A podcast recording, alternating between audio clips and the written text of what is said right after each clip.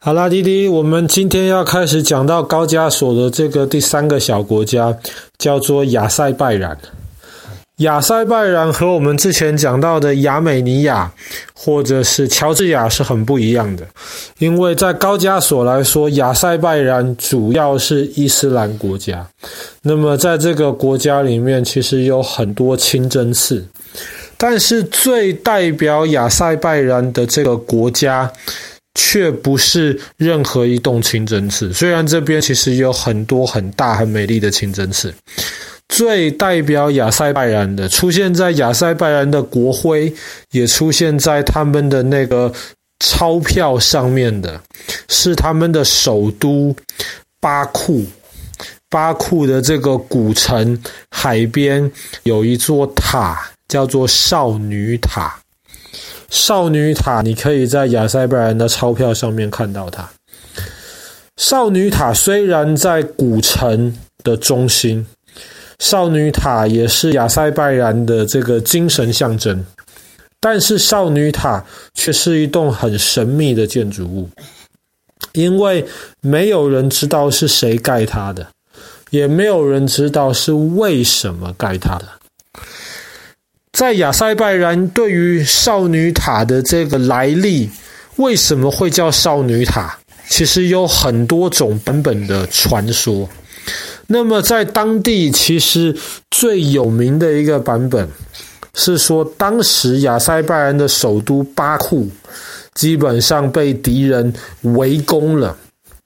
整个巴库的古城基本上都被敌人包围起来，那么老百姓都躲到这个城里面去。那么围在外面的敌人非常非常的凶狠，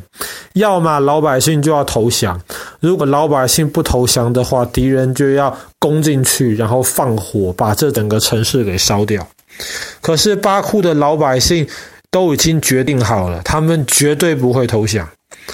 虽然他们一方面不投降，但是二方面他们还是希望能够有奇迹发生，叫这整个巴库的这个人民可以得救。在那个时候，在巴库的人，他们信仰的还不是伊斯兰教，那个时候伊斯兰教还没有传到亚塞拜然里面去，他们信的是一种比较古老的宗教，叫做新教。我们明天可能会讲到比较多跟仙教有关系的东西，有关系的故事。他们那个时候就信仰仙教，仙教最主要是拜火的，所以中文也有人叫它叫做拜火教。当时被围城的老百姓就就就想办法，然后沿着这个火堆在那边向他们的神祈祷，祈祷这个神可以来。救他们脱离这个敌人的包围，他们祈祷了一天两天都没有反应，可是，在祈祷了几天，他们都快要放弃的时候，有一天晚上，少女塔的这个塔顶不知道为什么开始起火了，然后这个塔顶起火了之后呢，忽然就有一个火球打到地上来。然后老百姓都非常害怕，城外有敌人在围城，城内又发生了这么奇怪的事情。有些胆子大的老百姓就赶快跑到火球掉下来的地方去看，没有想到在火球里面竟然站出来一个少女，一个年轻的女孩。这个年轻的大姐姐呢，她就对这些周围的百姓说。你们不用担心，我是上天派来拯救你们的。你们赶快把宝剑跟盔甲拿给我。百姓看到这么神奇的事情，就很开心，赶快把盔甲跟宝剑拿给这个少女。少女穿上了之后，就好像是一个战士这样子。第二天呢，城外包围的这些士兵就开始对城内大喊说：“你们这些胆小鬼，不然这样子吧，你们派一个勇士来跟我们这边的勇士决斗。如果你们的勇士赢了，我们就撤退，就不包围巴库了。你们的勇士输了的话呢，那么你们全部都要投降。”结果少女就打开巴库的城门。走出去，然后跟这个敌人的这个勇士决斗。结果两个勇士一决斗，少女很快的就打赢了，把敌人的勇士打趴在地上。敌人的勇士，他想自己可能死到临头了，他就请求少女可不可以把盔甲打开，让他看一下能够打败他的这个勇士到底长什么样子。结果没想到，少女把头盔打开了之后，才发现里面是一个美丽的大姐姐，所以这个勇士就非常吃惊，然后他也非常的敬佩。那这个少女呢，她也觉得，哎，敌人这个勇士打输了，死到临头，可是一点都不害怕，她也觉得他很勇敢，所以后来呢，敌人就如约撤退了，可是敌人的勇士就跟这个少女结婚了，然后两个人就过着幸福快乐的日子，所以这个塔后来就被称为少女塔。就是为了纪念当时这个从天降下来的这个少女，这个是少女塔的这个故事第一个版本，比较开心的版本。第二个版本就是一个比较悲伤的版本了。在那个时候，传说巴库有一个很有钱的一个人，他有一个非常非常漂亮的女儿。那么这个财主很有钱，那么他也想把女儿嫁给另一个很有钱的人，这样子的话呢，两个很有钱的家族在一起，那么他们的势力就更强大了。可是那个时候，少女爱上了一个从东方来，有人说是从中国来的一个商人，那个商人带了很多从中国来的这些美丽的丝绸，进到了巴库城。一开始，少女很喜欢商人带来的货物。后来，少女发现，哇，这个商人实在是很让人着迷，少女就爱上了这个商人。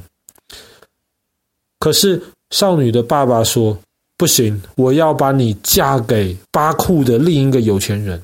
怎么可以把我的女儿嫁给一个不知道从哪里来的一个远方商人呢？”后来，少女就很难过，坚持要嫁给商人。爸爸很生气，就把少女关在少女塔上面最高的地方。可是少女还是不受威胁，她还是想嫁给这个远方的的这个商人。后来，他爸爸就说：“不然就这样子吧，至少我女儿要嫁给一个勇士。那么，你就让这个远方的商人。”跟爸爸本来要嫁少女的另一个有钱人的孩子，两个人决斗，谁赢了就可以娶他的女儿。那么少女很担心，就在少女塔上面看着远方这两个人决斗。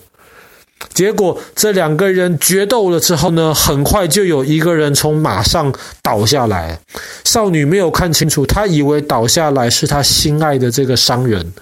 她就非常难过，想到自己不能跟商人在一起了，她就从这个塔上面跳了下来。可是没有想到，决斗打赢的是这个商人，从马上掉下来的是巴库那个有钱人的孩子。所以，当这个商人总算决斗打赢之后，赶快跑到少女塔的下面，没有想到看到的却是从塔上坠落下来的少女。那么当地的人为了纪念这个事情，就把这个塔改成叫做少女塔。那爸爸不知道两个版本哪一个是真的，但是很有可能都不是真的。但是爸爸知道关于少女塔的这个传说，也没有一个提到这个塔到底为什么会在这边，为什么要造这个塔。其实少女塔很高哦，快三十公尺，里面有八层高。然后这个地基大概有三层，少女塔的这个墙壁很厚，下面靠靠地面的地方大概墙壁有五公尺那么厚，上面呢比较薄一点，大概也有三到四公尺。那么很多人就觉得少女塔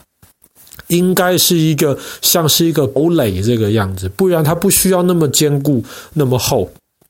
这少女塔里面很特别的是，在一楼的地方，它有一个井，